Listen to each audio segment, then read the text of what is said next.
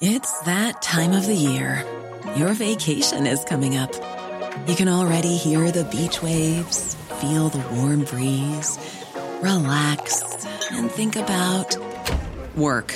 You really, really want it all to work out while you're away. Monday.com gives you and the team that peace of mind. When all work is on one platform and everyone's in sync, things just flow wherever you are. Tap the banner to go to Monday.com.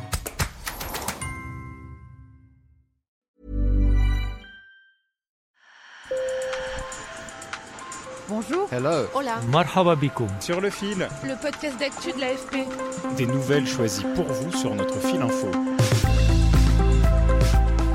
Cela ne vous a sans doute pas échappé. Depuis la fin juin, la Cour suprême des États-Unis a autorisé les États américains à interdire l'avortement.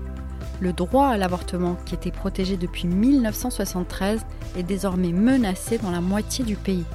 Mais il était déjà largement rogné dans certaines régions du centre et du sud des États-Unis. Là-bas, des femmes avaient même commencé à s'organiser pour contourner les multiples obstacles pour avorter. Nos collègues Paula Ramon et Gilles Claren ont rencontré des habitantes du Texas qui se sont rendues dans un autre État américain, le Nouveau-Mexique, pour avorter. Le tout en cachette par peur d'être identifiées. Sur le fil.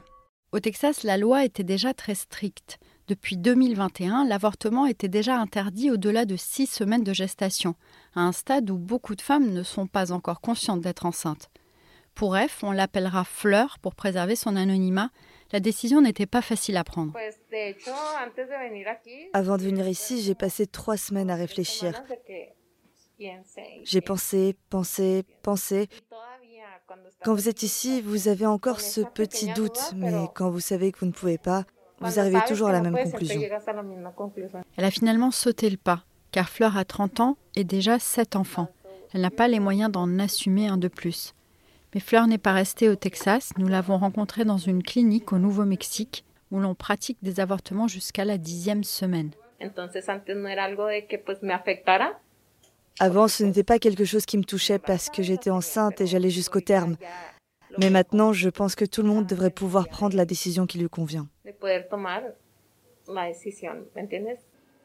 Quand la Cour suprême a décidé qu'elle remettait en cause la jurisprudence de l'arrêt Roe versus Wade qui défendait le choix des femmes d'avoir ou non un enfant, il y a eu des manifestations partout aux États-Unis, y compris à El Paso, la ville de Fleurs.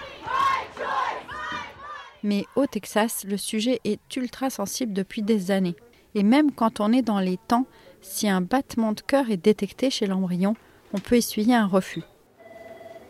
RS, une ingénieure de 35 ans, n'est enceinte que de 4 semaines. En théorie, elle pourrait avorter au Texas, mais elle a préféré faire 1000 km plutôt que de prendre ce risque. Je pouvais le faire au Texas, mais je n'étais pas sûre du nombre de semaines de grossesse. Et puis j'hésitais à le faire vérifier au Texas parce que je sais que dès qu'ils détectent un battement de cœur, plus rien n'est possible là-bas.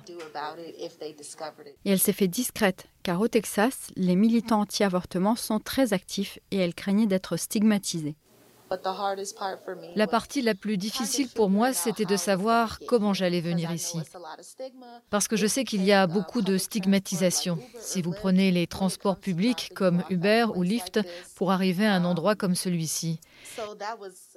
Donc j'ai demandé qu'on me dépose à la station-service la plus proche et ensuite j'ai marché jusqu'ici pour que personne ne sache où j'allais. Selon le gynécologue qui la reçoit, il y a beaucoup d'obstacles administratifs aussi pour les médecins. La paperasse, le nombre de contrôles est si élevé. Il y a environ 20 pages de questions auxquelles vous devez répondre pour vous assurer que le cœur n'a pas commencé à battre et que vous respectez la loi. Ces procédures pour avorter sont chères. 700 dollars dans la clinique de Santa Teresa au Nouveau-Mexique que notre équipe a visitée. Alors certaines femmes traversent la frontière jusqu'au Mexique pour se procurer des pilules abortives en vente libre en pharmacie. Elles coûtent 20 à 50 dollars à Ciudad Juárez, mais les prendre sans supervision médicale peut être dangereux pour leur santé. Or, avec l'interdiction de l'avortement dans certains États, ce genre de procédure clandestine risquée pourrait se multiplier. Je vais être très clair. La santé et la vie des femmes de cette nation est en danger. Le président démocrate américain Joe Biden, que vous venez d'entendre, souhaite passer une loi fédérale qui garantira le droit à l'avortement partout aux États-Unis. Mais il faut pour cela que les démocrates remportent les élections de mi-mandat en novembre aux États-Unis avec une majorité solide. Or pour l'instant, ils sont perdants selon les sondages. Sur le fil revient demain. Merci de nous avoir écoutés. Je suis Michaela Cancela Kiffer. Si vous appréciez notre podcast, abonnez-vous et laissez-nous plein d'étoiles sur votre application de podcast préférée. À bientôt. When you make decisions for your company, you look for the no-brainers. If you have a lot of mailing to do, stamps.com is the ultimate no-brainer. Use the Stamps.com mobile app to mail everything you need to keep your business running with up to 89% off USPS and UPS. Make the same no-brainer decision as over 1 million other businesses with Stamps.com. Use code PROGRAM for a special offer. That's Stamps.com, code PROGRAM.